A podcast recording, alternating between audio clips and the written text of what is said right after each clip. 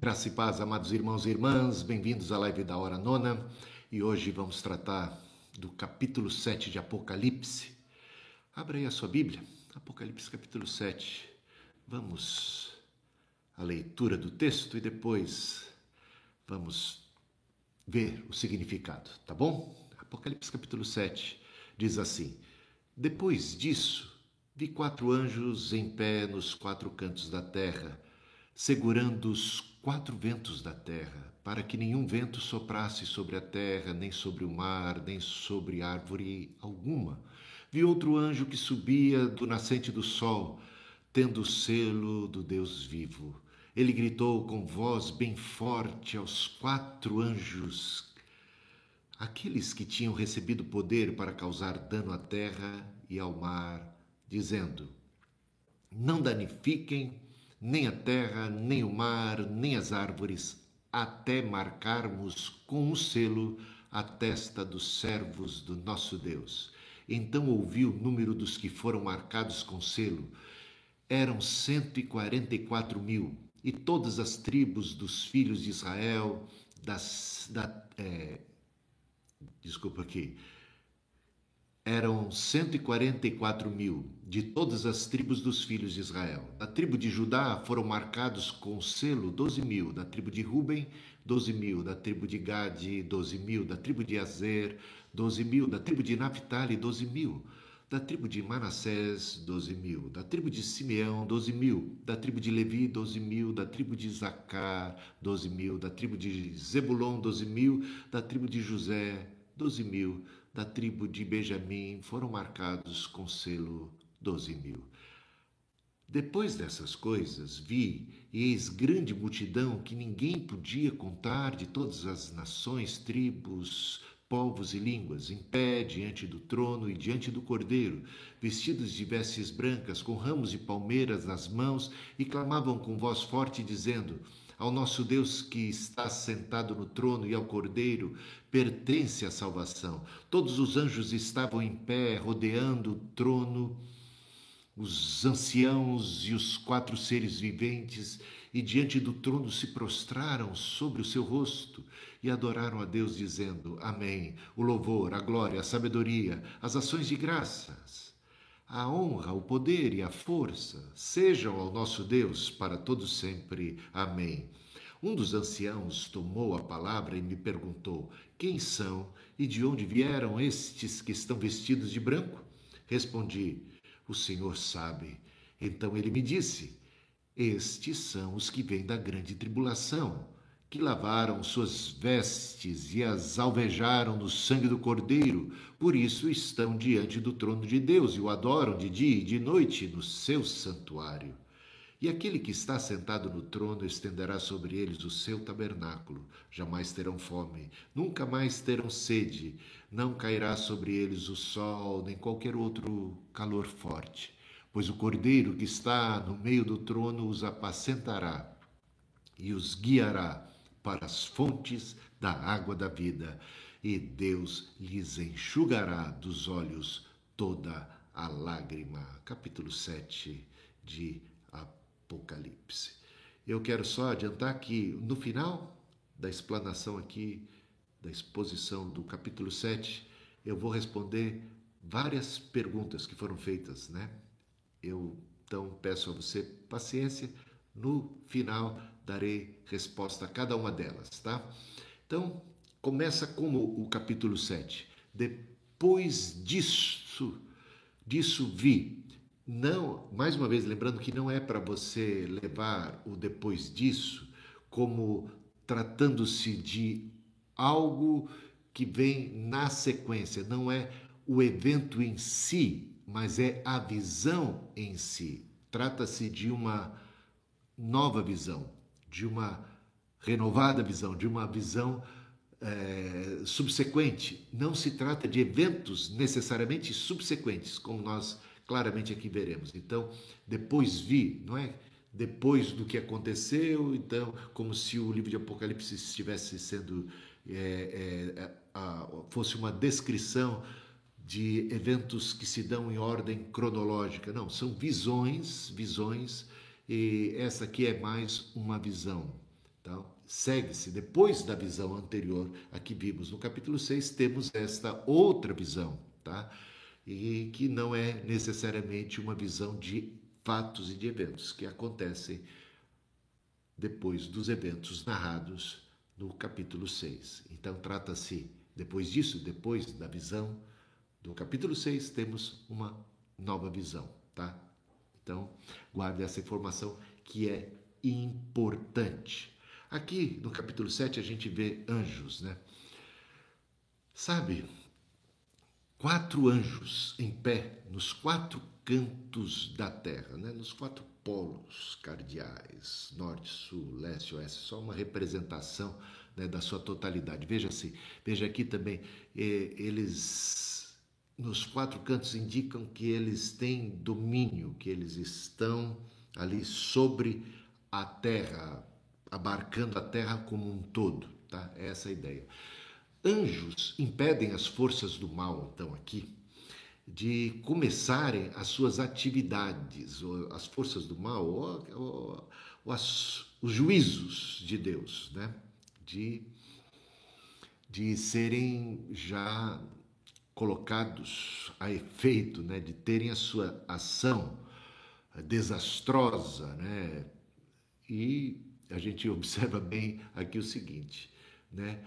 Que o propósito é que os que fazem parte do povo de Deus sejam primeiramente selados, antes que as pragas sejam derramadas. Dá a entender que precisamos primeiro marcar com o sangue os umbrais da residência antes que o anjo da morte venha e passe. Então precisamos selar os que são de Deus, tá? Para que o anjo da morte, para que a condenação, para que a ira vindoura não se abata sobre eles, tá? E isso é, é importante a gente observar aqui. Eles precisam, então, os que são de Deus precisam receber uma proteção espiritual, né, diante da ira que se avizinha, né? Tá? Então, é algo muito parecido com aquela intercessão de Jesus por Pedro. Jesus diz para Pedro: Satanás pediu para cirandar a tua vida. Eu, porém, roguei ao Pai para que a tua fé não desfalecesse. Então, a ideia aqui é uma proteção especial para sustento da fé, da espiritualidade, tá bom? Então, já adiantando aqui. Apocalipse, então, esses primeiros oito versículos mostram aqui os crentes sendo selados para que possam, então, perseverar diante das provações que se seguirão, né? Então, dá a ideia, então, de que se trata de, de gente que está aqui na Terra. Olha que coisa interessante. Por quê? Porque se tivesse no céu, eu pergunto, que proteção especial né, precisam os que estão no céu? Já estão ilesos, né, já estão guardados. Opa, tá, tá capturando aí a, a ideia? Esses 144 mil, e a gente vai ver por que, com mais detalhes mais adiante, ainda hoje, se Deus quiser, eles representam o povo de Deus. E eles estão identificados, identificados com a igreja viva. Porque eles precisam, né? eles estão sendo selados, assim como os crentes são selados pelo Espírito Santo pelo sangue de Jesus, tem a marca de Cristo em sua testa, no seu coração, estão selados, selados e nesse sentido abençoados e protegidos. Todas as coisas cooperam para o bem daqueles que amam a Deus. Nada pode nos separar do amor de Deus que está em Cristo Jesus. Se Deus é por nós, quem será contra nós? Né? Nenhuma condenação há para os que estão em Cristo Jesus. Então, eles debaixo dessa proteção eles já têm o penhor do Espírito, então eles representam a igreja viva, a igreja aqui na terra, que conta com essa proteção especial. O maligno não lhe toca, porque eles têm o selo do Senhor, porque eles nasceram de novo. Então, nesse sentido, eles têm esse selo para serem, digamos assim, conservados íntegros. Orei para que a sua fé não desfalecesse. Pai, não peço que os tires do mundo, mas que os livres do mal. Opa! Lembra da oração de Jesus, a oração sacerdotal, por uma igreja que está na, no, no, na terra, que está diante das provações. Essas provações, ah, os quatro primeiros selos, os quatro cavaleiros do Apocalipse, mostram os juízos de Deus que vêm sobre a terra.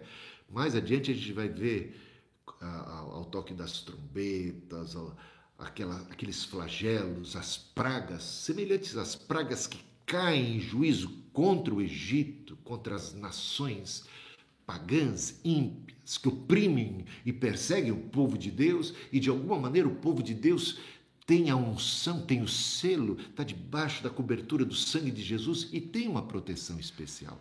Tem uma proteção especial, mas principalmente de ordem espiritual. Principalmente de ordem espiritual. Pai, não peço que os tires do mundo, mas que os livres do mal. Que mal? Perigo, nudez, espada? Não, não necessariamente esse mal. No mundo tereis aflições, mas tem de bom ânimo, eu venci o mundo. Então, os livres do mal é de cair em tentação. Né?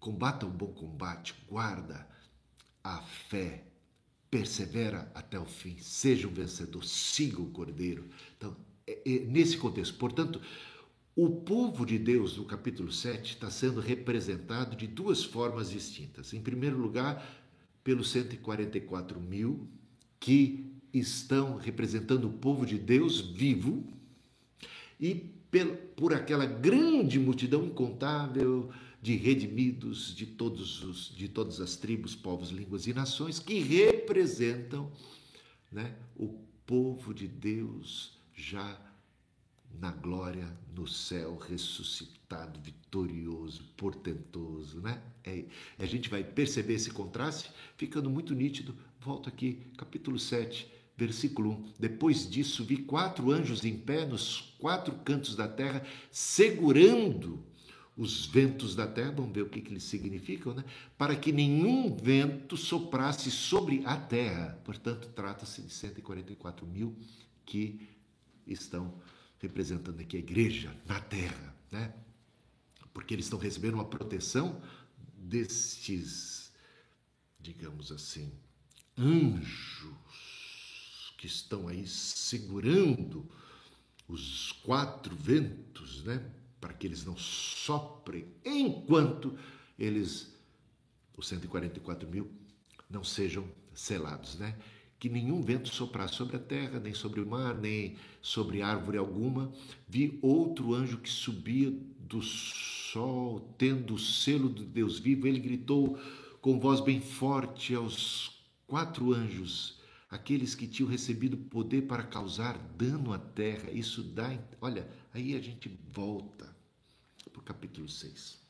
Então, vou aqui dar uma espécie de resumo os eventos do capítulo 7 não estão em ordem cronológica, sequencial, vindos após os eventos do capítulo 6. O que temos aqui é uma pausa, é um interlúdio, como que um parêntese, para esclarecer como fica a igreja, como fica a questão da igreja, que também sofre perseguição também é martirizada, né?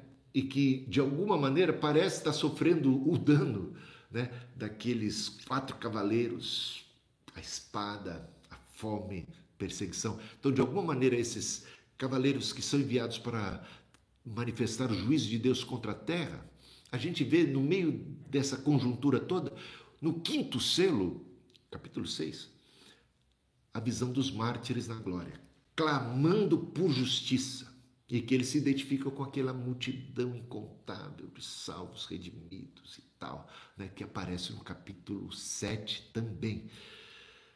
Então, o que a gente percebe aqui é que é, se fez necessário, segundo nosso Senhor Jesus Cristo, trazer, abrir esse parênteses, para esclarecer como é que os cristãos são protegidos, abençoados, o privilégio deles nesse contexto todo, tá? Tanto da perspectiva dos vivos que são selados para que a sua fé não venha desfalecer, para que possam perseverar até o fim, recebem a graça, têm a marca do Cordeiro em si, quanto também da consequência, ser fiel até a morte, dar-te a coroa da vida, e como eles já são vistos, já num segundo momento, dentro do próprio capítulo 7, como mais que vencedores, como uma igreja triunfante, uma igreja que triunfou, que venceu as almas desses que procederam da grande tribulação, que já tinham sido selados antes dela. Antes dela, antes de enfrentarmos a besta, antes de enfrentarmos o inimigo, antes de mais nada, temos nós o selo do Senhor. Se Deus é por nós, quem será contra nós? Já somos mais do que vencedores, já fomos selados. Né? O maligno não nos toca, embora receba autoridade para perseguir a igreja, até mesmo para matar cristãos. Mas em todas essas coisas, perigo, nudez, espada, somos mais do que vencedores. E a visão no capítulo 7 retrata exatamente esse aspecto. Para tudo, para tudo. Vamos observar como é que a igreja é vista nesse contexto. Como o Senhor cuida da sua igreja como o Senhor cumpre suas promessas em relação à sua igreja. Então a igreja está aqui em destaque, é claro, no, no, Apocalipse inteiro foi escrito para a igreja, mas aqui de duas formas, sendo vista no número completo, pleno dos 144 mil, até que se complete o número de conservos seus, aí mais uma referência ao, ao capítulo 6, até que se complete, há um número pleno de salvos e de redimidos. A igreja estará no céu né, plena um dia. Um dia ela será vista igreja perfeita, sem mancha, sem mácula, sem nenhuma ruga. Então, vamos com calma aqui, só dei esse, esse panorama geral e agora vamos a mais, digamos assim, mais de maneira mais calma, mais espaçada, né? Vamos dar uma olhada nisso. Então, o capítulo 7, dos versículos 1 a 8, explica como os crentes são selados para que possam perseverar diante dos, das tribulações dos quatro primeiros selos e de tudo mais que a gente já viu ali no capítulo 6. Né? A visão do capítulo 7, então, a partir do versículo 9, revela a recompensa celestial para aqueles que são fiéis até a morte e que perseveram, né? Como é que eles são tratados, como é que eles são recompensados, como eles recebem já ah, os louros da vitória, todo o tratamento e como se enxuga do seu rosto toda a lágrima e como eles estão já em pé. É uma coisa maravilhosa a gente ver isso. Então, amplia aqui a figura dos santos no capítulo 6 no quinto selo, capítulo 6, versículos de 9 a 11. Né? Então, capítulo 7, de 9 a 17, ele está em paralelo com o capítulo 6, de 9 a 11. Né? Que, que eles já estão na presença de Deus e estão aguardando ainda que o número de conservos seus seja também mortos, assim como eles, como eles estão sendo, né? isso no capítulo 6.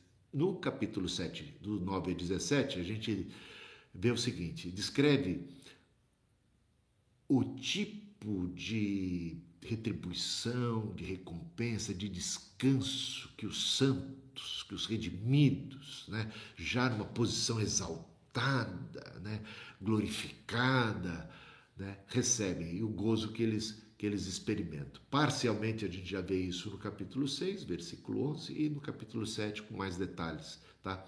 Então, vamos para o seguinte, uma coisa que é que é importante ver então, que esse selamento dos santos, ele, ele é visto como Cristo protegendo a igreja da prova que é de vir. Lembra de Apocalipse capítulo 3, versículo 10, né?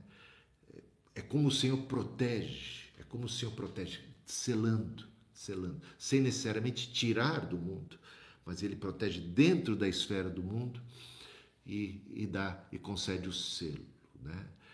Aquela provação que vem sobre os habitantes da terra, né? que a gente vê lá em capítulo 3, versículo 10. E por aí vai. Há, há um, então, o capítulo 7 como um interlúdio, como um, uma pausa para observar a igreja, e aqui a gente vê o seguinte: uma resposta também. Como é que termina o capítulo 6?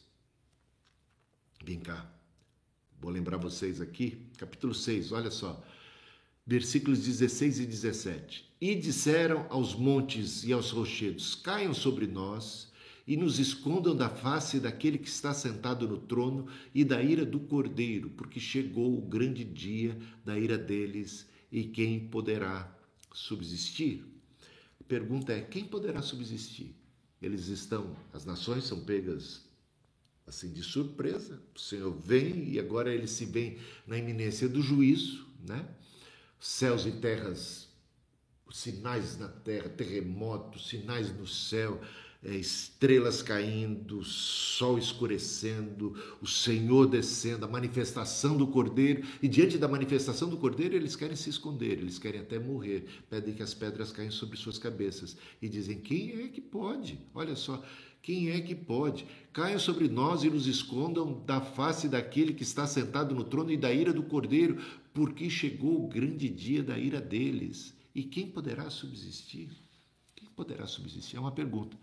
O capítulo 7 mostra o quê? Quem pode subsistir? Opa! O capítulo 7 responde a pergunta do capítulo 6. Portanto, a conexão é tremenda, mas não necessariamente em ordem cronológica, apenas responde. Sabe quem pode? Quem pode é quem tem o selo de Deus. É, quem pode são aqueles que têm a marca do cordeiro na sua testa e não a marca da besta em sua testa. Aqueles que têm a marca do cordeiro aqueles que têm o selo de Deus, aqueles que são de Cristo, estes podem e estes são vistos em pé diante do Cordeiro e diante do trono. Eles podem subsistir, assim como Isaías, que sem o toque do altar estava diante de Deus definhando, morrendo. Quem pode subsistir diante de Deus? Quem tem o toque do altar, quem tem o selo, né? tocou a brasa viva que vem do altar, o altar do sacrifício, onde se imolava o cordeiro da expiação, que aponta para o cordeiro de Deus que tira o, o pecado do mundo. Portanto, do altar, da cruz, vem a brasa viva que marca o servo de Deus e ele pode permanecer. Isaías, então, não desfalece, não morre, permanece em pé diante de Deus. João desfalecendo, mas o Senhor o levanta e ele pode permanecer em pé diante da visão do Cordeiro glorificado do leão da tribo de Judá. Está percebendo então aqui? Resposta, olha só, resposta à pergunta: quem poderá subsistir? Quem poderá subsistir? A resposta aqui: os selados. Os selados podem subsistir, hein? Gostou dessa? Os selados. Então, portanto, a igreja é descrita como os selados. Né? Os 140, 44 mil selados, e estes podem encarar a besta, podem encarar tudo. O Senhor intercede por eles, o Espírito Santo intercede por eles, ainda que com gemidos inexprimíveis, né? Eles são entregues à morte todo dia, foram reputados como ovelhas para o matador, mas em todas essas coisas são mais do que vencedores. Eles vão cantar o cântico da vitória, o cântico do Senhor está aqui.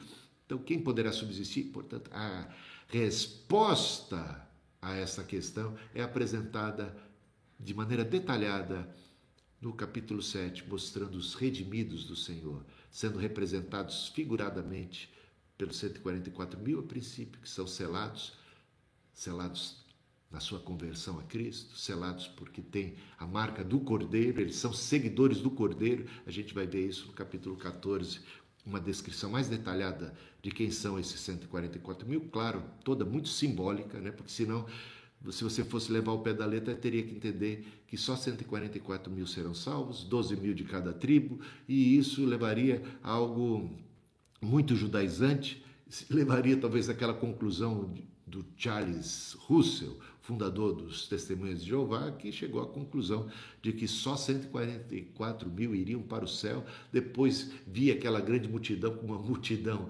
de, de redimidos que habitariam a terra, fez um salseiro danado, uma doutrina que divide salvos em duas categorias: salvos que vão para o céu, salvos que ficam na terra. E o número, o número de convertidos acabou passando né, de Testemunha de Jeová acabou superando em muito a 144 mil, eu diria até infelizmente, né, por tratar-se de uma seita que nega a divindade de Cristo e prega outras barbaridades, marcou dezenas de vezes as datas para Cristo voltar e, e tudo furado, tudo fajuto. Então, são levar o livro de Apocalipse a ferro e fogo, querer fazer interpretações literais, acaba dando mesmo é, em heresia, como eles historicamente provam, né? uma prova cabal. Então, e teria que concluir que se só seriam homens, né? porque no capítulo 14 descreve que eles são homens e são virgens, e são tão solteiros virgens. Então, fica de fora Moisés, fica de fora Abraão, dentro dos judeus. Gente, não dá. Não interprete é, é, literalmente o livro de Apocalipse. Entenda o livro de Apocalipse. Procure interpretar corretamente. Use né? Faça uso de todo o contexto, de todas as escrituras sagradas, para melhor entender e poder interpretar o livro de Apocalipse. Veja lá então. Ah, capítulo 7, versículo 9. Uma grande multidão em pé diante do Cordeiro, né? do trono e do Cordeiro, em pé.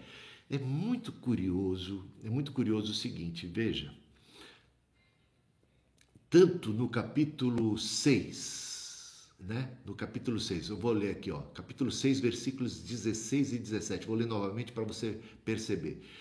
Caiam sobre nós e nos escondam da face daquele que está sentado no trono e da ira do cordeiro, porque chegou o grande dia da ira deles, deles, do cordeiro e daquele que está sentado no trono. E quem poderá subsistir, né? Quem é que subsistir aqui é ficar em pé, permanecer em pé, né? Diante dele. E é por isso que eles estão tentando até é, é, o suicídio, querendo morrer, porque não estão preparados, prontos. E acho que não dá, ninguém, não tem para ninguém. Mas aqui a gente vai ver que tem sim, tem um grupo de selados e redimidos. Agora veja só esse texto de Apocalipse capítulo 7, versículo 9 e o paralelo com o que a gente viu ali no versículo 17.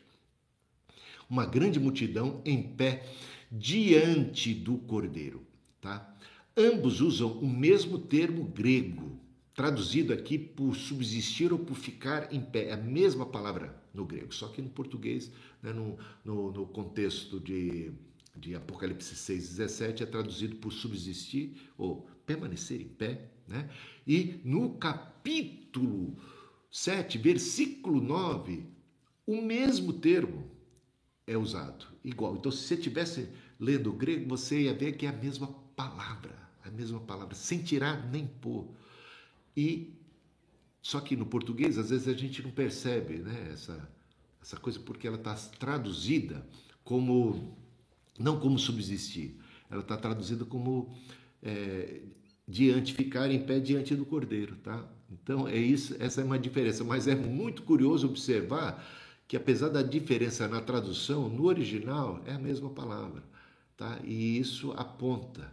Você está me perguntando aí o povo aí que está perdido e, e fica apavorado diante da perspectiva do juízo e da segunda vinda de Cristo quem é que pode subsistir diante da ira do cordeiro e daquele que está sentado no trono? Quem pode subsistir? Aí, de repente, aparece em pé. Olha, repare bem, diante do trono e do cordeiro, capítulo 7, versículo 9, em pé. A mesma palavra subsiste, permanece em pé diante do trono do Cordeiro, uma grande multidão de redimidos, salvos de todos os povos, tribos, línguas e nações, gente. Isso é, isso é fantástico, essa relação, quando você começa a perceber que o capítulo 7 está respondendo exatamente essa questão e está apresentando os redimidos como aqueles que sim subsistem, permanecem e podem estar em pé diante do Cordeiro, fica realmente fantástica a coisa. A imagem do Cordeiro, então, de pé diante do trono, que a gente vê lá no capítulo 5, versículo 6, está intimamente associada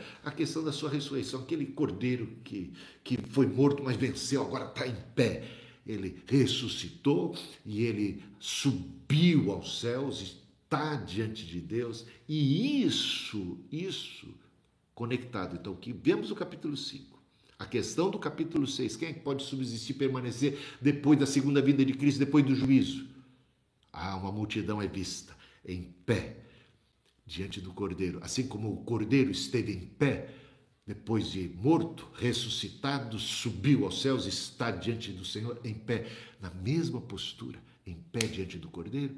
Assim como o cordeiro esteve em pé diante do trono e pode tomar o livro em suas mãos, a ideia do cordeiro ressuscitado, a ideia aqui de uma multidão já ressuscitada depois do juízo, está em pé Olha que coisa impressionante. Então, portanto, se os 144 mil apontam para uma visão da igreja que é selada ainda na terra, a visão da grande multidão é uma visão da igreja já composta por gente salva de todos os povos, tribos, línguas e nações, multidão incontável, em pé depois do juízo, tá? Ressuscitados, em pé. Olha a identificação com o Cordeiro, capítulo 5, versículo 6, em pé depois foi morto, mas está em pé. Aparece em pé. Olha que coisa impressionante. Então, isso é interessante. Uma visão da igreja dupla, uma igreja representada pelos 144 mil aqui na terra, e uma igreja representada já por uma grande multidão incontável de todos os povos, tribos e línguas e nações em pé diante do trono de Deus e do Cordeiro depois do juízo. Tá? Porque o juízo é retratado já no capítulo 6, ali como a gente viu, né? A, todos os sinais da segunda vinda de Cristo, pega Mateus capítulo 24, por exemplo, Lucas capítulo 21, Marcos capítulo 13 e Joel capítulo 2, Isaías também vão retratar o juízo final exatamente nos mesmos termos, nos mesmos termos. Bom, isso já seria suficiente, mas tem mais ainda, né? Então, os santos estão no mar de vidro diante do Cordeiro, no capítulo 15, versículos 2 e 3, também ali reflete a ressurreição do Cordeiro, que a gente vê no capítulo 5, versículo 6, essa posição. Poder então, temos aqui uma, uma alusão né, à ressurreição, tanto num como no outro lugar. Ah, bom, Apocalipse capítulo 15, só para você ter uma ideia de como é que é retratado, versículos 2 e 3. Vi como que o mar de vidro misturado com fogo e também os que venceram a besta, a sua imagem e o número do seu nome estavam em pé junto ao mar de vidro, tendo, tendo harpas que lhes foram dadas por Deus. Capítulo 7, então, não apresenta uma nova série de eventos futuros, que são sequenciais aqueles eventos registrados no capítulo 6, é então um parêntese que explica a visão do capítulo 6 com mais detalhes né? e proporciona, assim, uma compreensão maior né?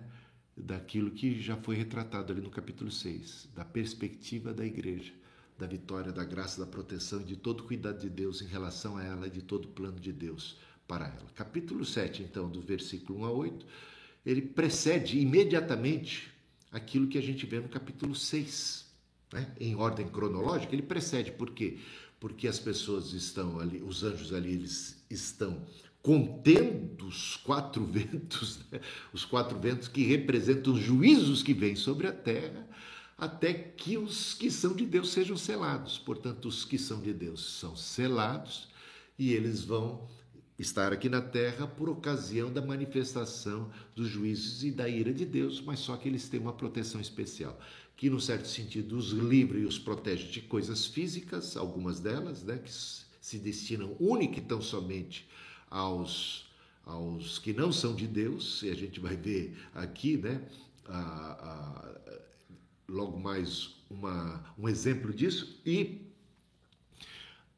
e principalmente espiritualmente para que a fé dele não venha a desfalecer. Então, os quatro anjos em pé, né? Os quatro anjos em pé nos quatro cantos da terra, então é a soberania. Os quatro ventos da terra, eles representam aqueles quatro cavaleiros do Apocalipse, né, que foram ali enviados para trazerem os juízos, para como o cavalo branco para conquistar, para subjugar as nações e todos os demais cavalos ali na sequência, com a ideia de punição, de juízo e de trazer tudo debaixo do domínio de nosso Senhor Jesus Cristo, a justiça sobre a terra e também proporcionando ainda oportunidade de salvação enquanto não vem o dia do juízo final e purificação para a igreja. Zacarias capítulo 6, versículos de 1 a 5, a gente vê o seguinte: Outra vez levantei os olhos e e eis que quatro carruagens saíam do meio dos dois montes, e esses montes eram de bronze. Na primeira carruagem os cavalos eram vermelhos, na segunda pretos, na terceira brancos, na quarta eram baios. Isso a gente viu ontem, mas tudo para chegar no versículo 5. O anjo respondeu que esses cavaleiros de quatro cores iguais, idênticas às do Apocalipse capítulo 6, os quatro cavaleiros do Apocalipse, são os quatro ventos do céu. Por isso, aqui a referência, né? Os anjos estão segurando os quatro ventos até que os, que os 144 mil sejam selados. A ideia, então, é que o selo dos 144 mil, aquilo que está registrado nesses primeiros versículos do capítulo 7, trata-se de algo que antecede aos quatro cavaleiros do Apocalipse. É por isso que eu citei aqui é, Zacarias capítulo 6, né? porque há uma clara referência aos, aos cavalos do Apocalipse, né, aos quatro, e eles são chamados de quatro ventos do céu. O que, que aparece aqui no capítulo 7, né? Os anjos, né? Olha, os quatro anjos em pé nos quatro cantos da terra, segurando os quatro ventos da terra. Então, isso, por isso que eles não vêm em ordem sequencial. É que é para explicar o que, que, o que é que nós tínhamos ali no, no capítulo no capítulo 6. No capítulo 6 mostra primeiro os quatro cavaleiros, cada um deles representando um dos selos. O quinto selo mostra as almas dos decapitados na glória, né, que sofreram também é, nesse período dos quatro cavaleiros, embora a ira não fosse destinada para eles, mas eles também sofrem perseguição, eles sofrem na mão da besta e, e de tanta oposição. Tá? Agora, só que no capítulo 7 já mostra que antes destes cavaleiros virem, o Senhor já tinha selado a igreja, já tinha dado para eles uma proteção especial, tá? Por isso agora eles são vistos como ter uma proteção especial para resistir, permanecer firme na fé e futuramente estarão em pé, ressuscitados diante do Senhor, né? Recebendo aí a vitória, a consolação e toda a recompensa. Jeremias, capítulo 49, versículo 36, também trata desses quatro ventos. Veja só: trarei sobre Elão os quatro ventos dos quatro cantos da terra e dispersarei, falando de juízos, né, os quatro ventos, em termos sempre de juízos contra, é, sobre as nações. Tá? Tanto Zacarias como Jeremias aqui. A identificação então dos ventos, dos ventos com os cavaleiros, então, significa que aquele selamento dos crentes, visto no capítulo 7, primeiros versículos, é algo que acontece antes da liberação dos quatro cavalos do Apocalipse. Tá bom? Então fique isto aqui já estabelecido. Quanto ao selo em si, Ezequiel 9, dos versículos de 4 a 11, explicam que os selados, eles estão protegidos da ira vindoura. Veja só, passe pelo meio da cidade, pelo meio de Jerusalém, e marque com um sinal a testa daqueles que suspiram e gemem por causa de todas as abominações que se cometem no meio dela. Depois ouviu o Senhor dizer aos outros homens: Passem pela cidade após ele e matem, que os olhos de vocês não tenham piedade e não poupem a ninguém. Falando de um juízo, de uma ira, justo juízo de Deus se abatendo sobre aquele povo. No caso aqui, próprio povo de Israel. Matem os velhos, os jovens, os moços, as crianças e as mulheres, até exterminá-los. Juízo praticamente poderoso, portentoso, mas não se aproximem de ninguém que tiver o sinal na testa. Aí não é a marca da besta, é marca, o sinal na testa também é a marca do cordeiro, é a marca, é o selo de Deus. Então, o selo de Deus foi aqui aplicado, né? No livro de Ezequiel, capítulo 9, para preservar dentre, dentro de um povo que foi rebelde, que merecia o juízo e a condenação, que se recusou a se converter, aqueles que se converteram. Né? Há sete mil que não se dobraram diante de Baal, por exemplo, né? nos dias de Elias. Há sempre um remanescente fiel dentro de um contexto de gente rebelde e apóstata. Tá? Então, aqui um exemplo esse é um exemplo histórico, um exemplo histórico que aponta para o dia do juízo final e que mostra como, como nos tempos do fim, os que são de Deus são selados e, de alguma maneira, então protegidos, principalmente no que diz respeito à sua condição espiritual. Não peço que os tires do mundo, mas que os livre do mal. Roguei ao Pai para que a sua fé não desfalecesse. Então, Apocalipse 16, 2. O primeiro anjo foi e derramou a sua taça sobre a terra.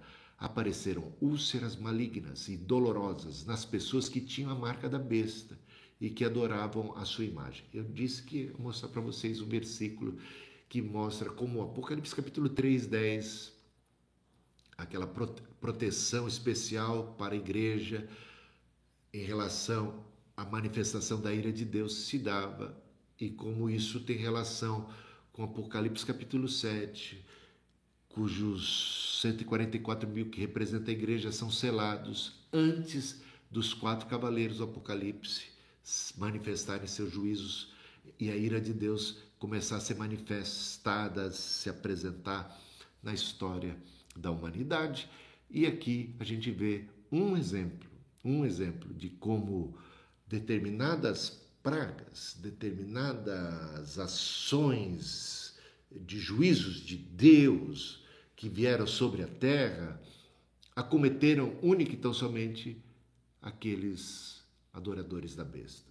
E de alguma maneira miraculosa foram preservados os que tinham o selo de Deus, o selo do Cordeiro de Deus, tá bom? Um exemplo, não quer dizer que eles não venham a ser perseguidos. A gente viu no capítulo, vai ver no capítulo 13, a gente está vendo aqui no capítulo 6 as almas dos, dos mortos, dos decapitados, dos mártires na glória. No capítulo 7, aqueles que procedem da grande tribulação, que alvejaram seu sangue, né? aquela grande multidão de mártires que vêm da grande tribulação. Então, eles são perseguidos, eles são inclusive mortos, foram reputados como ovelhas para o matador, mas eles preservaram a sua fé. E tem pragas, sim, que acometeram única e tão somente os que não são de Deus, os que são da besta, tá bom? Então isso a gente viu aqui e vê, viu acontecendo lá no Egito, quando as pragas caíram sobre o Egito, de alguma maneira o povo de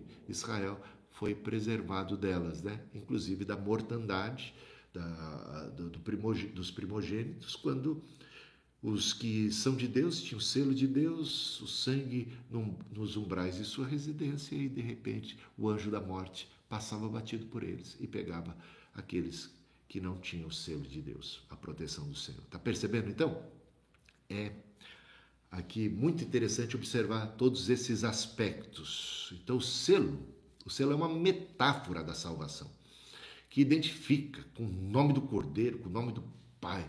A gente vê isso no capítulo 14, com mais detalhes, né, quando se descreve 144 mil. Veja lá.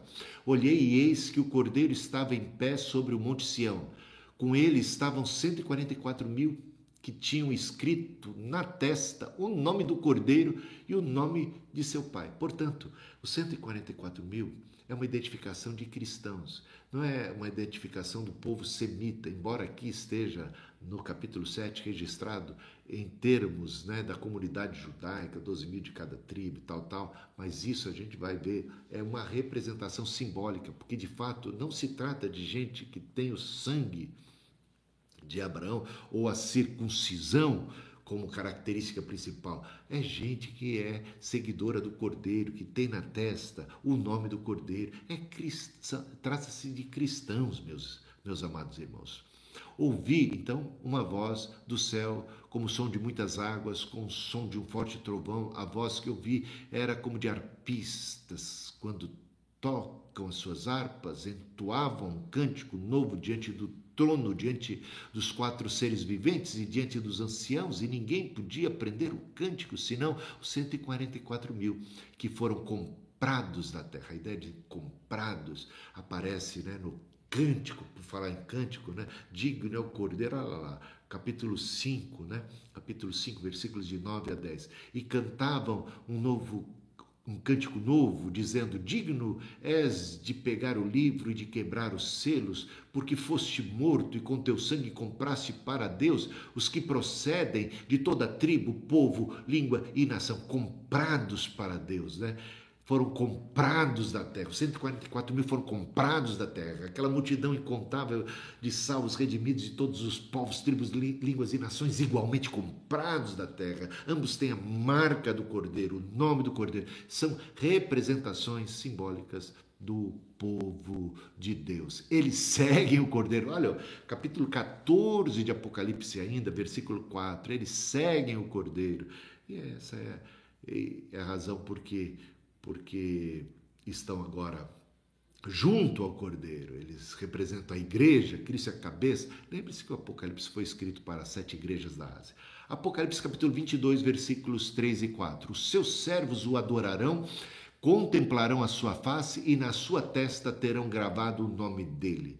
Não apenas os 144 mil, todos os servos terão na sua testa gravado o nome dele. Portanto, dá a ideia de que os 144 mil ali representa a totalidade, a plenitude do povo de Deus. Ah, Apocalipse capítulo 21, versículos 12 e 14.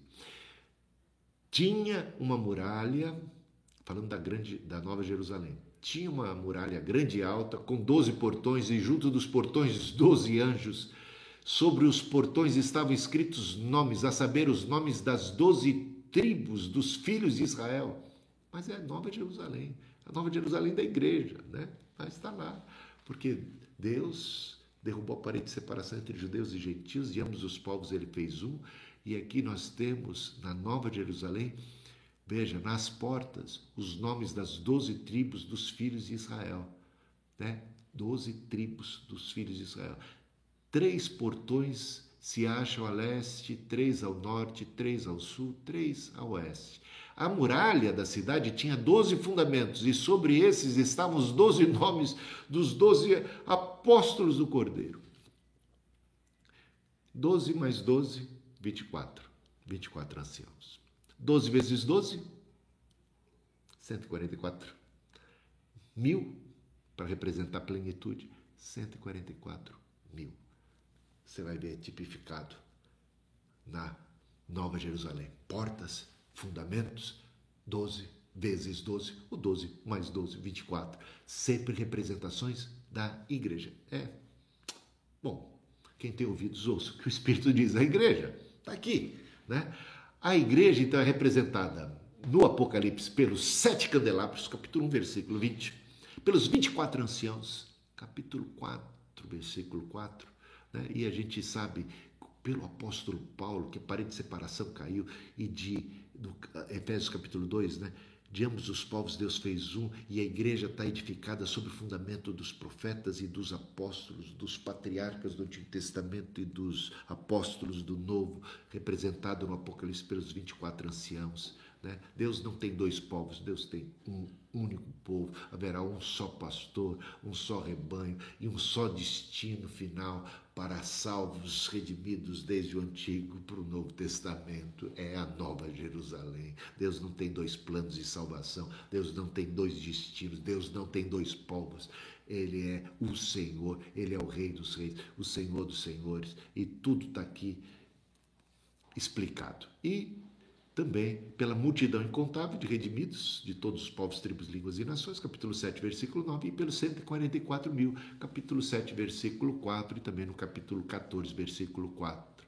12 mil de cada tribo de Israel, então a gente pode entender isso como um símbolo, uma representação simbólica, ah, não levar isso ao pé da letra para não incorrer no erro dos testemunhos de Jeová e de tantos outros tantas heresias e barbaridades cometidas porque as pessoas não interpretam a Bíblia devidamente, né? Porque se fosse levar a ferro e fogo, então só homens e virgens. E ficaria de fora o pai Abraão, Moisés e Noé, todo, todo mundo que, que. E mulheres, né? Todas as mulheres, só homens vivos. É símbolo, símbolo de pureza, de santidade da igreja, a igreja de nosso Senhor Jesus Cristo, segundo o apóstolo Paulo, a descreve Deus amou a igreja. Assim, os maridos devem amar suas esposas como Cristo amou a igreja e se deu por ela para apresentá-la sem mancha nem ruga, imaculada, perfeita no céu. Assim é vista a igreja já na figura ali dos 144 mil castos, né? Homens castos, virgens. É, figura de linguagem, tá? números representativos, a ideia de homens castos, também representação de santidade, senão vamos ter que excluir as mulheres dessa história e vai ficar meio complicado tudo isso, tá? Ah, o, no livro de Apocalipse, a igreja é que está em foco e não os judeus.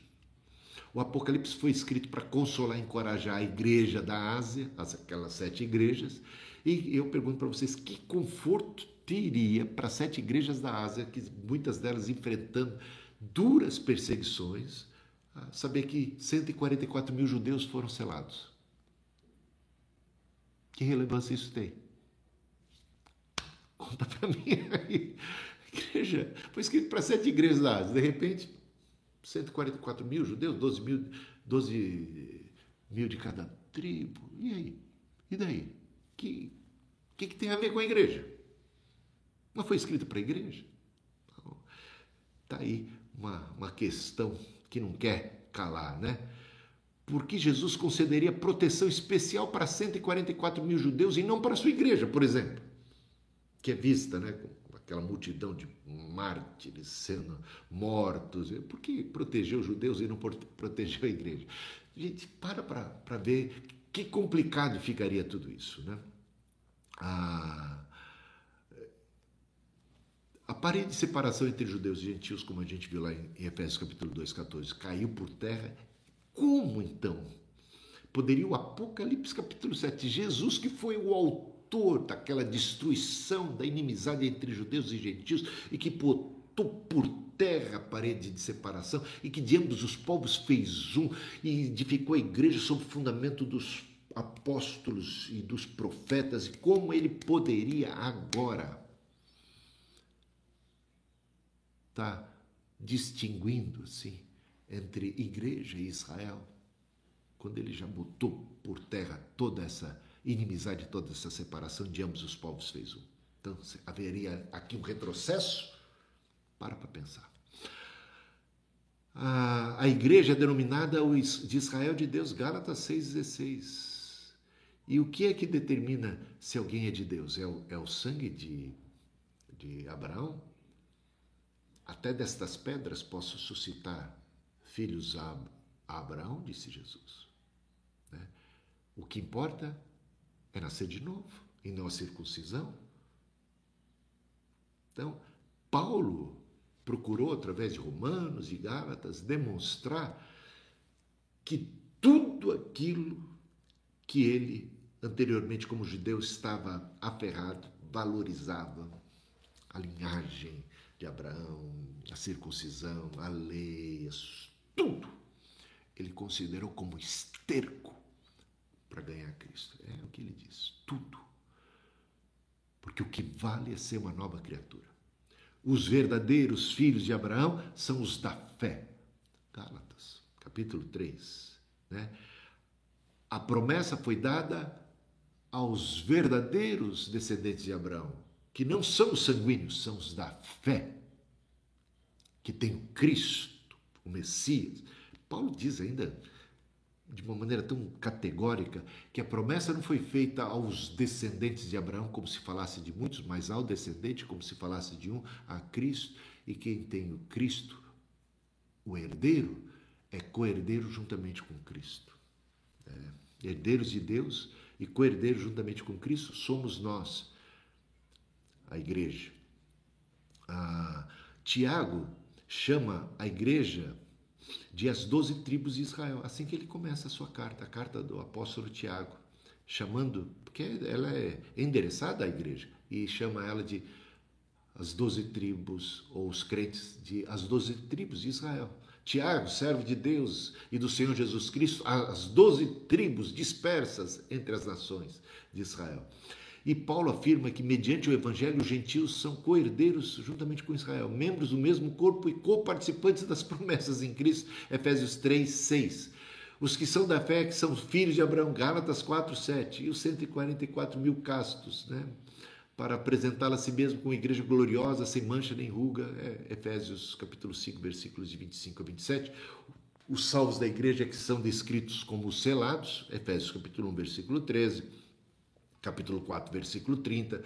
Servos de nosso Deus, muitos, ah, servos de nosso Deus, uma referência a Israel. Calma lá, servos de nosso Deus, uma referência aos apóstolos, servos de nosso Deus, uma referência também aos cristãos, né, em geral. Os apóstolos de Cristo Paulo, Tiago, se apresentam exatamente como servos de Deus. Tiago, capítulo 1, versículo 1, né? E, e, e, veja lá as epístolas como o apóstolo Paulo também assim se apresenta. Os salvos em Cristo são chamados de servos. Apocalipse capítulo 22, versículos 3 a 9. Apocalipse capítulo 19, versículo 10 também. O Senhor enviou o seu anjo para mostrar aos seus servos, é o que diz o Apocalipse né, do capítulo 22, versículo 3, aos seus servos as coisas que em breve hão de acontecer. Quem são os servos? É o apóstolo João e todos os anjos das sete igrejas e toda, toda a igreja que, que é aqui chamada, denominada servos, que estão recebendo essas informações do que vai acontecer. Os mártires cristãos, vencedores da besta, cantarão o cântico de Moisés e do Cordeiro. 144 mil cantam, cantam o cântico do Cordeiro. Por quê? Porque eles representam a igreja de nosso Senhor Jesus Cristo. A igreja, então, é o remanescente de Israel. Os gentios foram acrescentados na mesma oliveira, só tem uma árvore, a oliveira. Ramos originais por incredulidade foram tirados. Os que eram da oliveira, da oliveira brava, que não eram parte da oliveira verdadeira, foram enxertados por causa da fé, correm o risco de serem cortados se abraçarem incredulidade. Os que foram cortados por incredulidade, se abraçarem a fé, podem ser enxertados novamente, judeus e gentios fazendo parte do povo de Deus. Judeus e gentios em Cristo, que creem no Cordeiro, que tem o Messias, o verdadeiro Israel está aí representado. 14, né? Apocalipse capítulo 14, versículo 1 Descreve então 144 mil como estando ao lado do cordeiro, trazendo escritos na testa nome, o nome dele. Seguem o cordeiro por onde quer que ele vá. Haviam sido comprados da terra os redimidos da igreja que foram comprados por alto preço. 1 Coríntios 6, 20. 1 Coríntios 7, 23. Então, 12 é número usado para representar o povo de Deus, tanto no Antigo como no Novo Testamento. Né? Os 24 anciãos ali, é, múltiplo de, de 12, 12 tribos, 12 apóstolos e 12 vezes 12, 144 mil, 144 multiplicado por mil para dar a ideia da plenitude, que o número vai estar pleno e completo, é uma representação da igreja e que o número mil represente represente totalidade, plenitude, é o que se vê no Apocalipse capítulo 20 e também no Salmo 84, versículo 10. Mais vale um dia dos teus atos que mil em outros lugares. Mil. Né? A ideia de que mil aqui é plenitude. Um dia mais que mil, né? mais que plenitude, qualquer outra coisa. Um dia na presença de Deus. Né? Então, um dia para Deus é como mil anos, mil anos é como um dia. Né? Então, a ideia do mil aí representando algo muito mais pleno, abrangente e total. E com isso, é, eu, eu creio que é suficiente. Então, temos aqui, resumidamente, capítulo 7, uma nova visão, mais detalhada do que se passa no capítulo 6, mostrando a igreja de duas maneiras distintas. Uma, em termos dos 144 mil que estão sendo selados antes dos quatro cavaleiros, antes da abertura do primeiro, do segundo, do terceiro, do quarto selos e é esses quatro cavaleiros aqui representados pelos quatro ventos, e, uh, e, e, isso significa que eles, eles têm uma proteção especial, principalmente em termos da espiritualidade da sua fé, e já a igreja já é vista também depois do juízo, porque a pergunta no final do capítulo 16 é esta, né? Quem subsistirá nesse grande dia terrível da ira do Senhor, da sua segunda vinda e do seu juízo que vem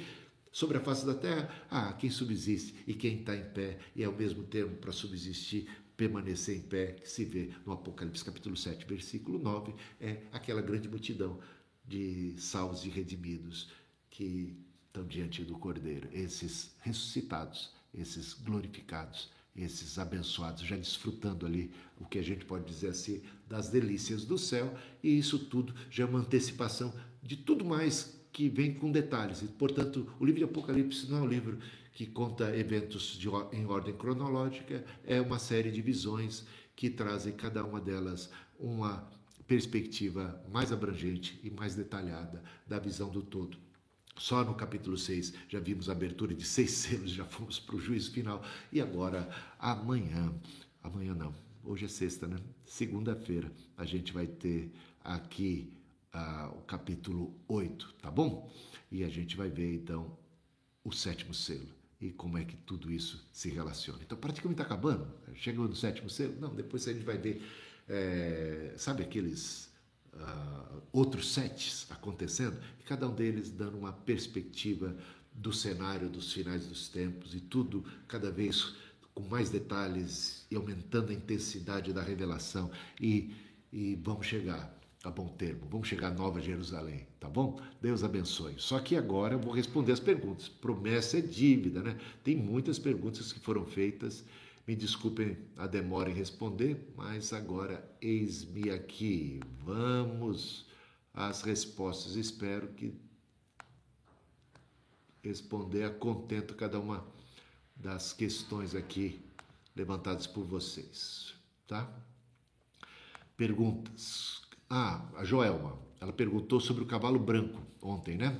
Cavalo branco, se ele significa paz. Bom, Eu expliquei ontem, não sei se o Joel, você assistiu a explicação de ontem sobre o cavalo branco, sobre os quatro cavaleiros do Apocalipse. Eu trouxe aqui a, a versão de que o primeiro cavaleiro do Apocalipse representa Jesus Cristo e, e saindo para vencer, né, subjugando, e ele vem com juízos sobre a terra. Né? Então, o cavalo branco ele traz a paz, mas para que haja paz vai ter que haver justiça. Tá? Não, tem, não tem paz sem justiça.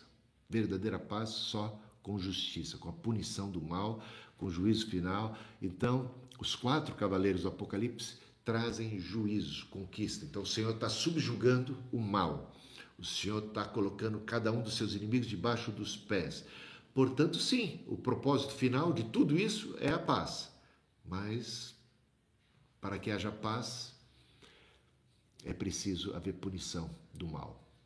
Porque senão não tem paz. Senão só tem uma aparente paz. O maligno continuando a existir só vai esperar a próxima oportunidade para se manifestar. Então, é como uma cura, né?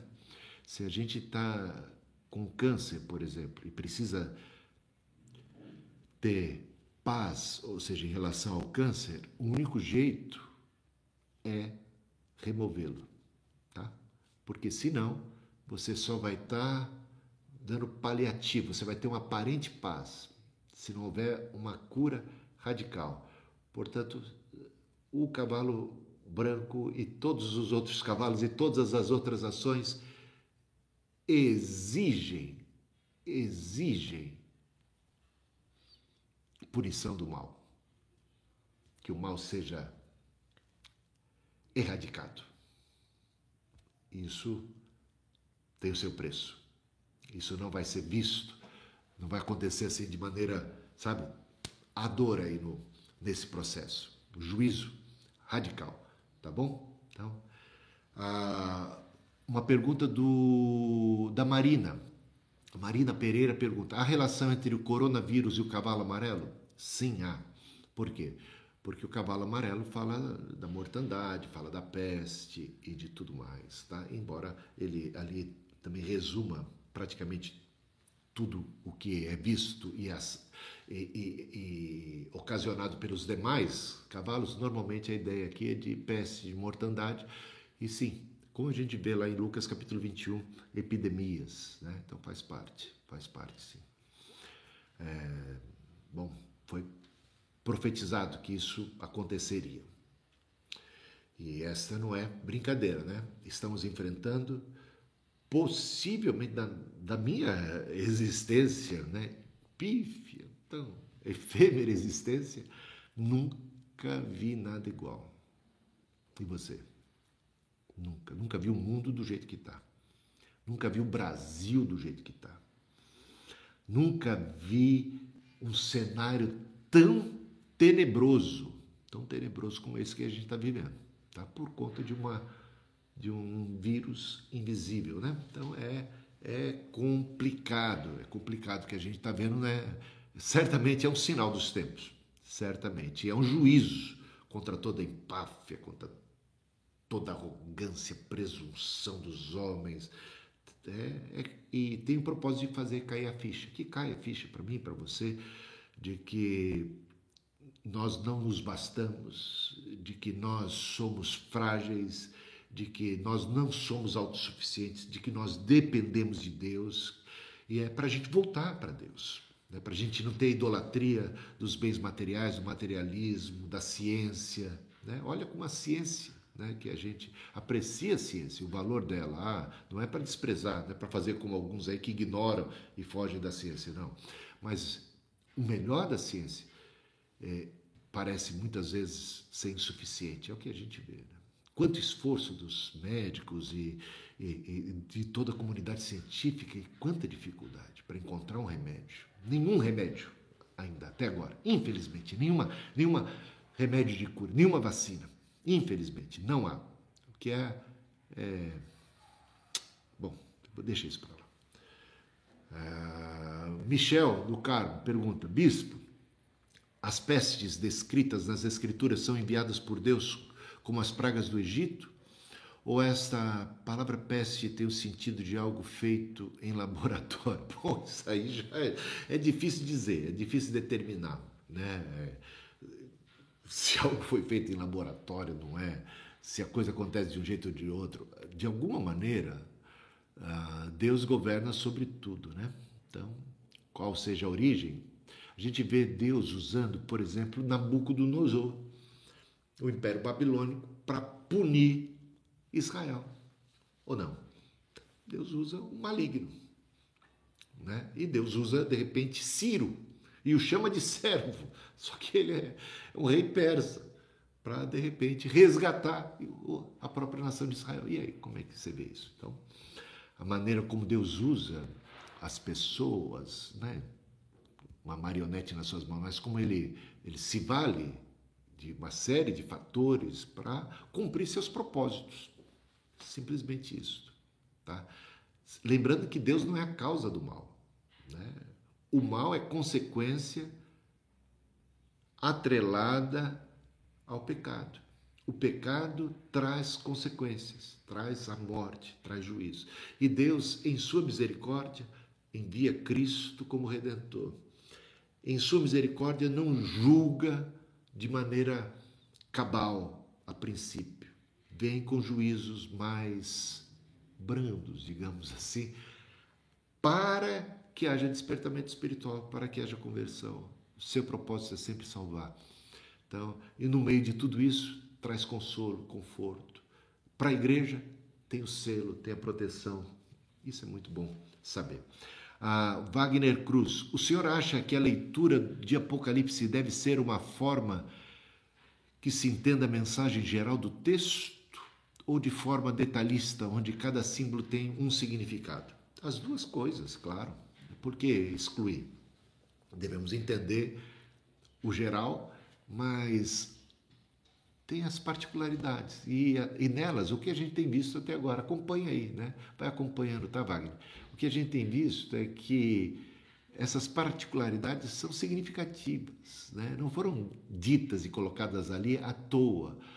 E quando a gente conhece o Antigo Testamento, quando a gente conhece os Evangelhos, tem uma, um conhecimento mais profundo das Escrituras Sagradas, a gente tem ali a chave para compreender exatamente essas particularidades, esses símbolos né, que aparecem aqui constantemente no livro de Apocalipse, tá? E é claro, para depois ficar e guardar a, a, a, a lição principal, né? É um pouco diferente às vezes das parábolas. Talvez eu acho que o que você faça um paralelo com as parábolas. Há parábolas que, que algumas partes das parábolas elas, elas não têm necessariamente significado, né? Um significado. É, a, a, ideia ali é, a mensagem, a lição central, né? Talvez seja isso. Tenha passado por sua mente se, se, como é que fica aqui o Apocalipse. Mas eu vejo aqui muita, muito ensino em cada detalhe aqui do Apocalipse. É muito curioso, né? É, e vamos acompanhando. E talvez se você tiver mais dúvidas a, a, respeito, talvez alguma coisa mais específica, traz aí que a gente vai tentar ajudar.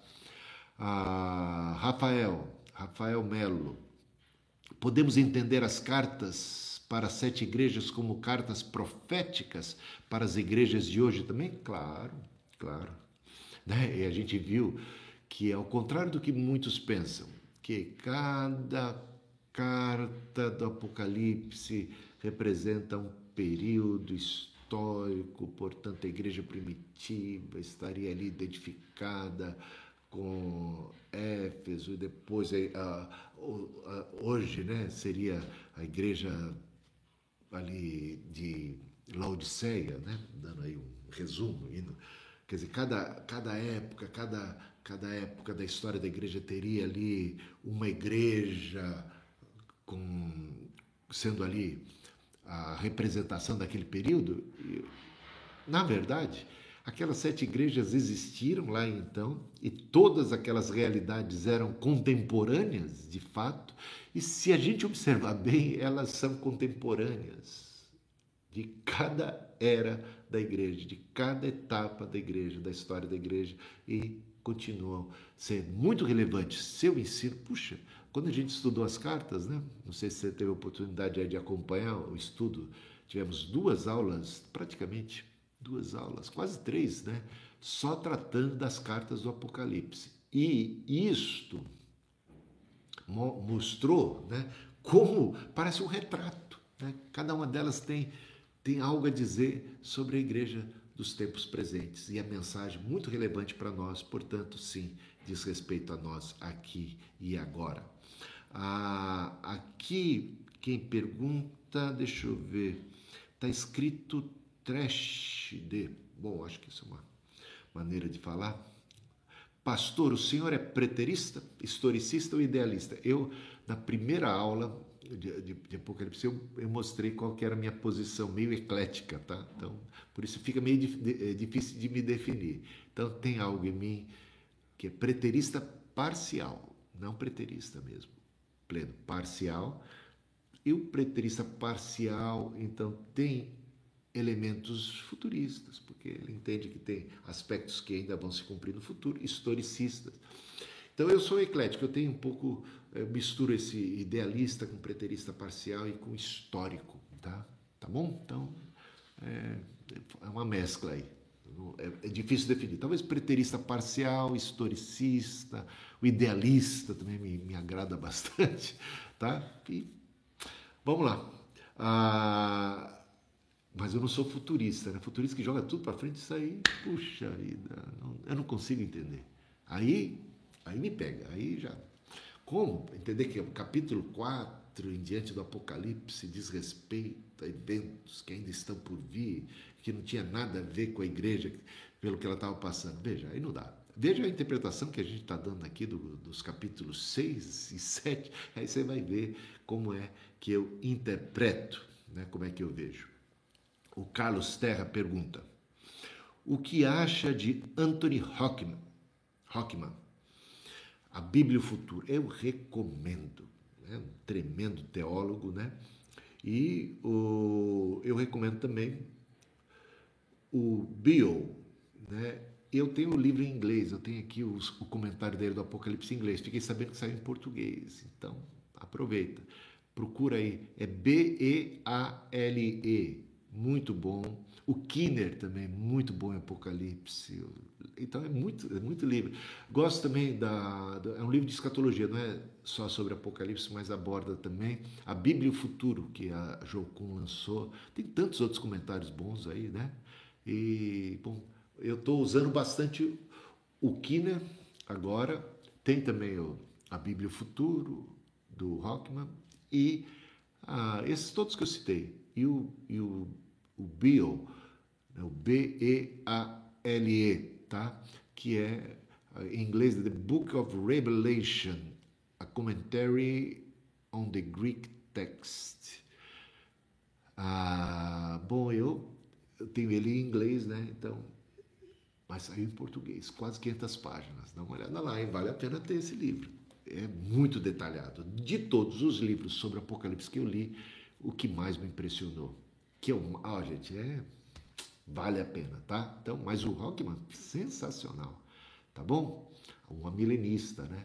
Aí alguém me pergunta sobre a, a, a milenismo, pré-milenismo. Isso aí entra mais na parte de escatologia, a gente vai entrar muito nisso quando chegarmos no no capítulo 20, né, para falar sobre milênio. E hoje eu praticamente não falei, mas eu devia ter falado mais sobre ah, o, o, capítulo 7, que fala daquela grande multidão. Quem são eles? Eles são os provenientes da grande tribulação. Lavaram suas vestiduras do sangue do Cordeiro. Portanto, a igreja, a visão dos mártires na glória, uma igreja que, que é vista como uma multidão incontável de gente, de todos os povos, tribos, línguas e nações, que é vista como mártires provenientes da grande tribulação, que alvejaram, que, que estão seguindo o cordeiro, que foram mortos. Está aí, a igreja passa pela grande tribulação. Portanto, sou pós-tribulacionista e sou também uma milenista, que tem assim uma simpatia pelo pós-milenismo, tá bom? Então é isso aí. Então eu com o Rockman estamos estamos bem, bem, bem acompanhados aí, tá? Ele é milenista, o Bill também. Então a gente, eu, eu trabalho bastante da linha milenista, mas tem um otimismo aí, tem, tem aspectos muito positivos do pós-milenismo que me agradam, mas eu tenho um pé no chão. Então a ideia de um milênio ser uma figura de linguagem que representa a era da igreja, né? É, mas eu, eu tenho aquela vocação de do, do cristianismo tendo a sua, o seu avanço, eu vejo também, né? Ao mesmo tempo, cresce o, tri, o, o joio. Cresce o trigo, mas cresce o joio também. Então há um conflito e teremos no final um conflito é, antes da segunda vinda de Cristo. É como eu enxergo. Ah, o, o Nolasco Rodrigues, o senhor vai falar um pouco sobre a visão do John Wesley? Posso falar, tá? Como aqui é de, de Apocalipse, eu. Talvez eu fale alguma coisa. Saiu agora, já tem, né? Eu já tinha aqui, eu, tem em inglês, tem em português, mas está saindo agora, fazer a propaganda aqui, a, a, Bíblia de Estudos John Wesley. Então, vai ter lá ó, comentário de, de, de Wesley a respeito do Apocalipse também. Pode ser que eu aborde mas eu posso falar de, de John Wesley futuramente sobre a escatologia de John Wesley, tá? Passando pelos sermões, pelos escritos de John Wesley. Fica mais para frente. O Roberto Gomes pergunta: Graça e paz, bispo, pregando, pegando, não, não pregando, pegando Mateus 24 e 25, podemos dizer que a grande tribulação começou no ano 70 e vai até a segunda vinda de Cristo? Bom, beber água agora para responder essa aí, hein? é o Roberto, né? Roberto Gomes. Olha, tem dois tipos de grande tribulação na Bíblia. Mateus capítulo 24, Lucas capítulo 21, Marcos capítulo 13 relatam uma grande tribulação de caráter judaico, que tem a ver com Jerusalém, que tem a ver com o juízo de Deus contra, sobre Jerusalém, porque rejeitaram Cristo. Jesus profetizou que não ficaria pedra sobre pedra, que os inimigos cercariam Jerusalém de trincheiras e disse que aquilo aconteceria naquela geração. Mateus capítulo 23. Mateus capítulo 24. Leia, está lá. Quando aconteceram essas coisas? Jesus disse: essa geração né, vai sofrer essas consequências. Não vai ficar pedra sobre pedra. Isso aconteceu naquela geração.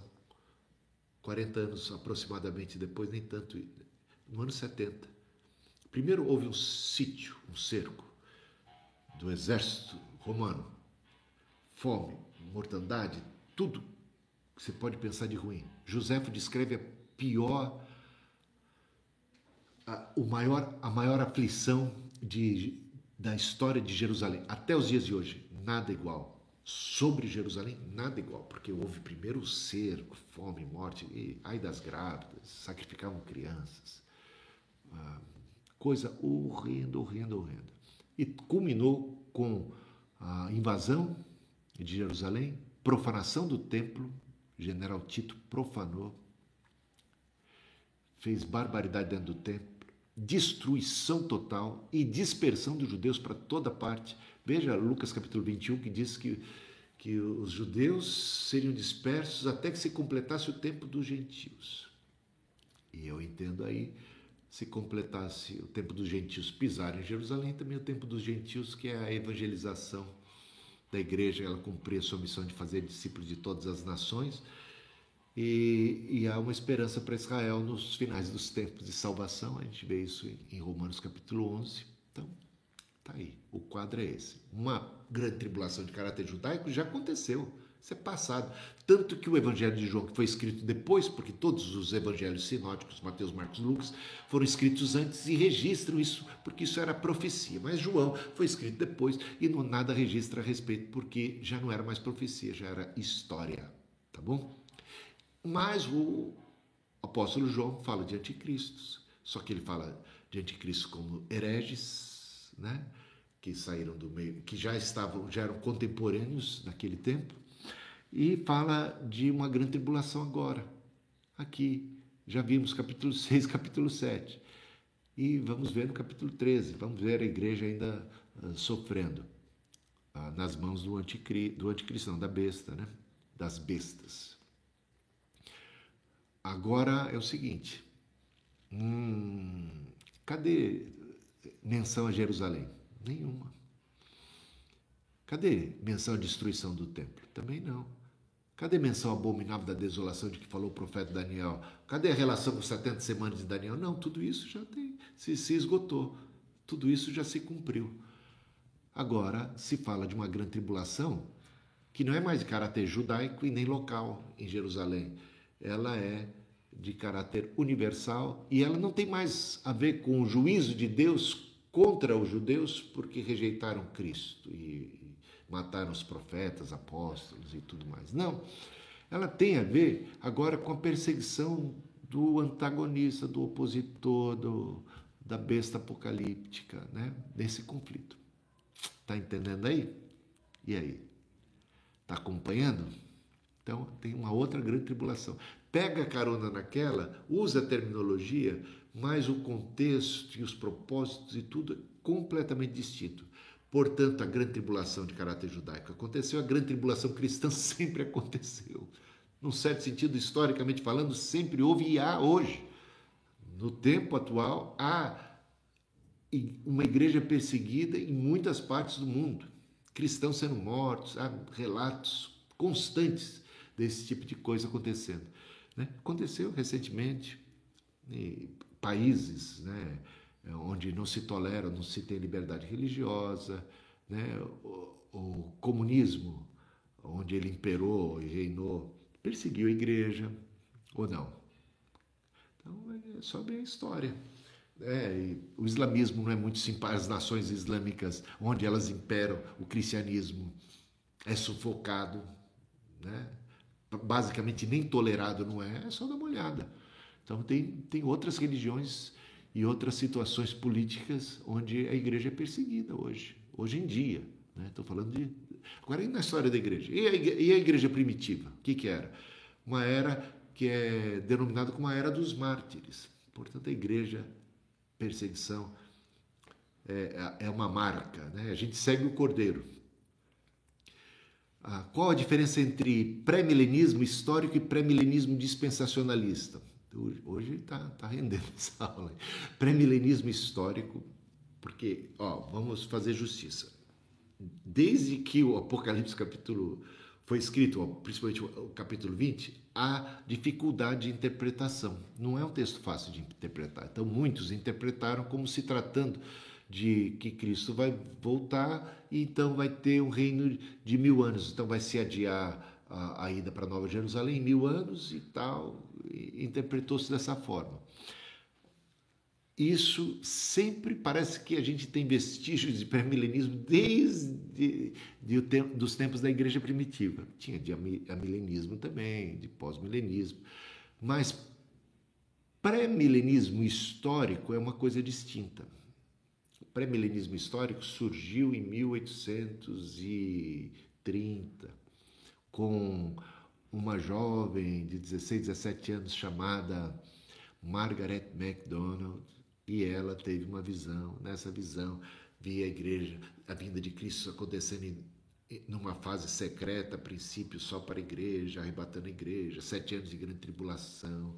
E aí, uma, uma segunda vinda, então, uma parousia já manifesta, mas uma vinda só para, para a igreja, é, é, uma ressurreição só de cristãos, uma coisa assim, tá?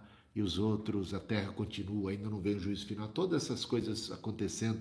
Então, o John Darby, ele sistematizou a partir dessa visão, esse conceito, e aí temos o dispensacionalismo, né? o pré-milenismo pré-tribulacionista.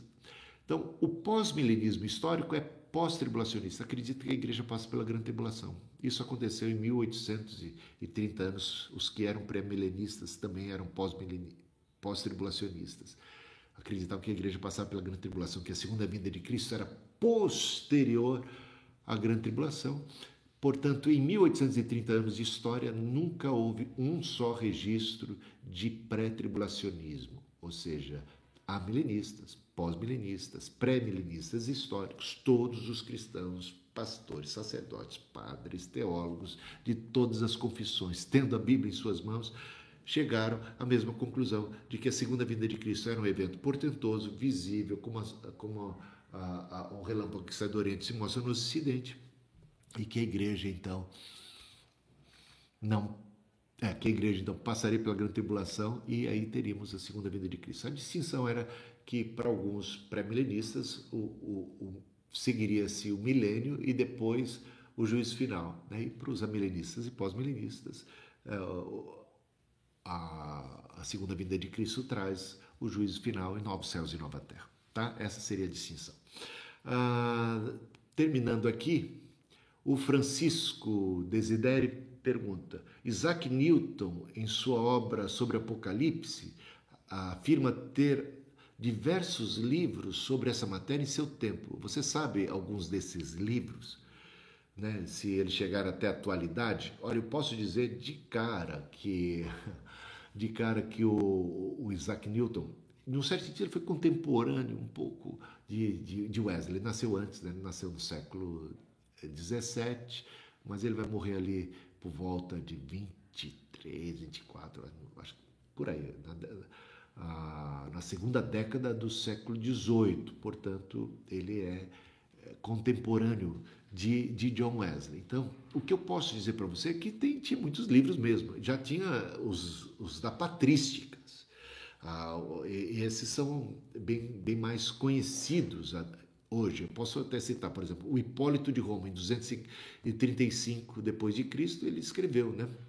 Uma apologia ao Apocalipse. Orígenes também escreveu, Vitorino escreveu, Santo Agostinho escreveu, Ticônio escreveu, o Dídimo Cego escreveu, São Jerônimo escreveu, Ecumênio escreveu, Cesário de Arles escreveu a respeito do Apocalipse, Primásio de Adrumeto escreveu, o Príngio escreveu, o Cassiodório escreveu, o André de Cesareia de Capadócia. Então, todos esses, olha, eu estou citando a, maior parte deles nos primeiros séculos da, da história da igreja. Então, claro, e tudo isso era material que estava ali disponível e havia tantos outros mais né, escritos sobre o Apocalipse, comentários, eles tinham. Bom, é isso que eu posso dizer por hoje, mas hoje rendeu, hein? Ó, tem mais perguntas aí? Não hoje, hein? Segunda-feira eu respondo. Capítulo 8, hein? Estamos caminhando aí, dia após dia. Deus abençoe vocês. Um abençoado final de semana, proteção, graça e paz. Até segunda-feira, se Deus quiser. Valeu, pessoal.